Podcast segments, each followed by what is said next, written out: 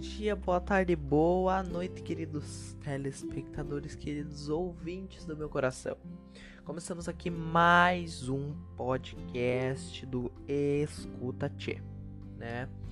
Então, no nosso episódio de hoje, nós vamos falar sobre os sete povos, né? Os sete povos das missões, nossos queridos amigos. Então, uh eu quero agradecer o apoio de todos. Quero já comunicar que se alguém tiver alguma, alguma dúvida sobre o conteúdo, eu vou estar deixando o meu Instagram, o Instagram da página. Uh, todo, todo dia que eu postar podcast, uh, episódio novo, eu vou lá, vou publicar a caixinha de perguntas lá no meu Instagram. Quem tiver alguma dúvida pode ir lá. Tá bom? E é isso. Sem mais enrolação, vamos para o conteúdo de hoje. Então vamos lá. Sete povos.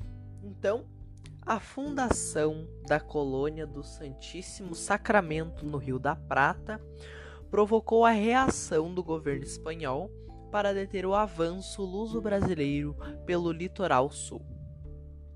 A colonização espanhola realizava-se realizava por pueblos, povoados em espanhol.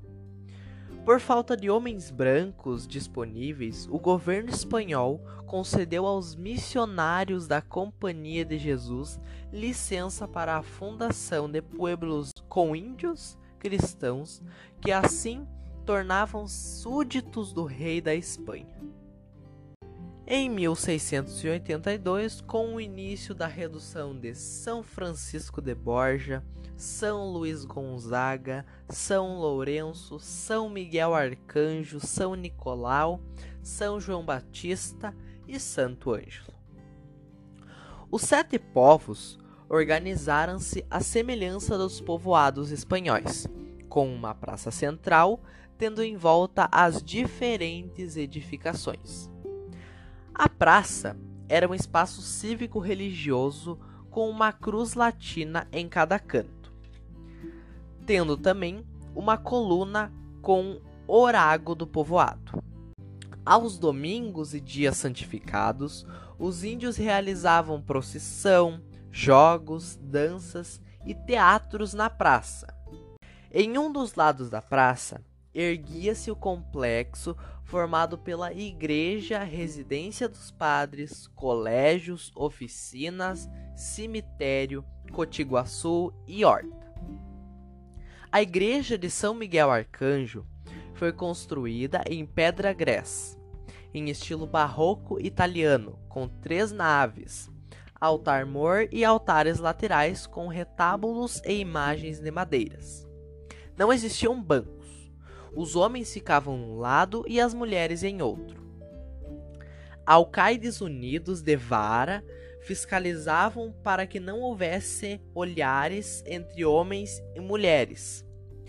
Durante a missa, o coro e meninos cantavam, enquanto outros meninos dançavam à maneira medieval, o que agradava aos índios, porque era dançando que eles rezavam antigamente. Na saída da missa, os adultos recebiam a ração diária de erva mate. Depois da refeição noturna, a comunidade se reunia na igreja para orar. No cemitério, havia uma pequena capela e túmulos onde os índios eram enterrados à maneira cristã. As mulheres viúvas e solteiras viviam recolhidas no Cotiguaçu, numa construção quadrada com vários aposentos em torno de um pátio, ao lado do cemitério. As recolhidas costuravam, teciam, elaboravam rendas. Do outro lado do templo ficava o colégio ou claustro, com salas de aula, refeitório, cozinha e no andar superior a residência dos padres e irmãos jesuítas. As salas de aulas tinham portas para o pátio interno e para a horta. Meninos selecionados eram alfabetizados, aprendiam música, doutrina religiosa, prática de agricultura, e técnicas artesanais.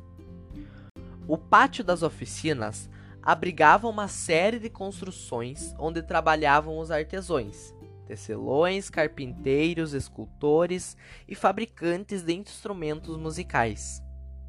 Atrás desse complexo ficava a horta e pomar, trabalhados pelos meninos do colégio.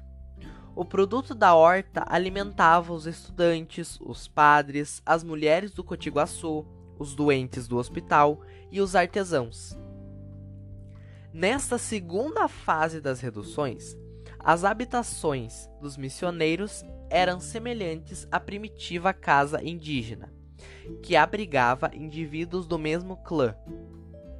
Cada bloco estava dividido em vários cômodos, conforme o número de famílias sob a responsabilidade de um cacique, que distribuía os alimentos e as tarefas diárias.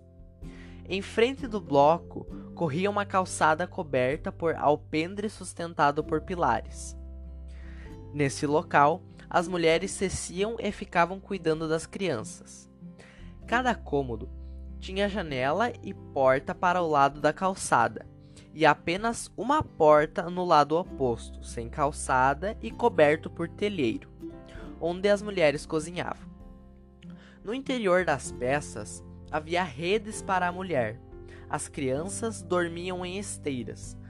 No centro do quarto ardia o fogo para espantar os insetos e aquecer o ambiente. Animais domésticos viviam dentro da peça, deixando o chão sujo e mal cheiroso.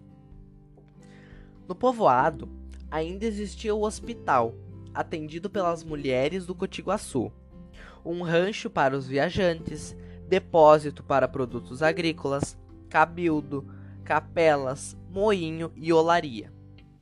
A dois quilômetros do pueblo de São Miguel Arcanjo ficava o sistema hidráulico com fonte, açude revestido de pedra e canais de irrigação.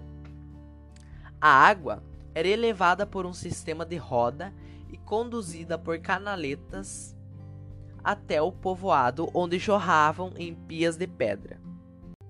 Cada povoado missioneiro possuía seus ervais nativos, onde missioneiros coletavam e preparavam a erva mate para a comunidade.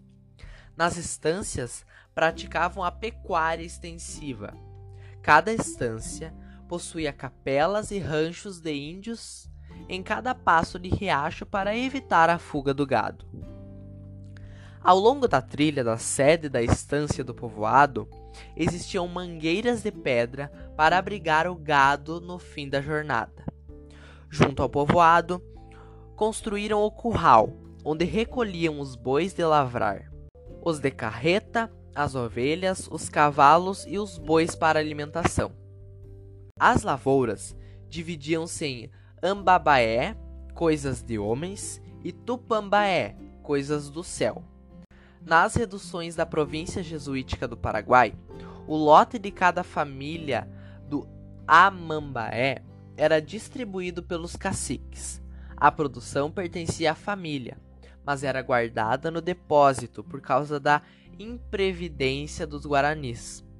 Diariamente, cada cacique distribuía a ração das famílias pelas quais era responsável.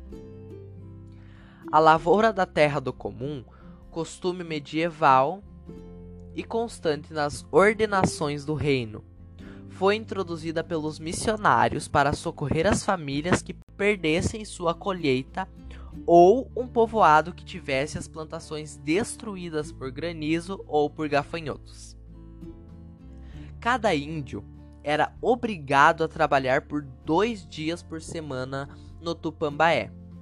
Nos dois tipos de lavouras, plantavam mandioca, milho, batata doce, amendoim, feijão, abóbora, algodão e algum trigo para a confecção da hóstia. Os missionários cuidavam do espiritual e do temporal, auxiliados pelos caciques e cabildantes. O cabildo era a câmara municipal que existia em todos os povoados espanhóis tendo como objetivos administrar o núcleo urbano e fazer justiça. Faziam parte do cabildo o corregedor, o tenente do corregedor, os alcaídes de primeiro e de segundo voto, os alferes real, quatro regedores, o alguacil maior, o alcaide da Irmandade, o procurador, o fiscal e escrivão, todos eleitos anualmente pelos cabildantes cessantes.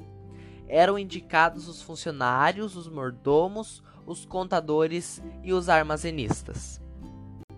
Então, gente, esse foi o nosso conteúdo do episódio de hoje, né? Então, como eu já tinha dito no início, né? Uh, quem tiver alguma dúvida, eu vou estar deixando a caixinha de perguntas nos stories do Instagram da página. E sempre relembrando, eu não sou professor, não sou o dono da verdade. Estou apenas compartilhando com vocês o meu estudo. Quem quiser seguir, quem quiser pegar as dicas, tudo bem, pode pegar, tá bom? E espero que vocês tenham gostado. Uh, deixe seu comentário deem críticas construtivas, deem ideias, qual o próximo conteúdo que vocês querem. Como eu já disse, o livro que eu tenho ele é bem extenso, ele tem história, geografia, tradição do Rio Grande do Sul, todos vários temas abordados dentro desses tópicos, tá bom? E espero que vocês tenham gostado e até a próxima.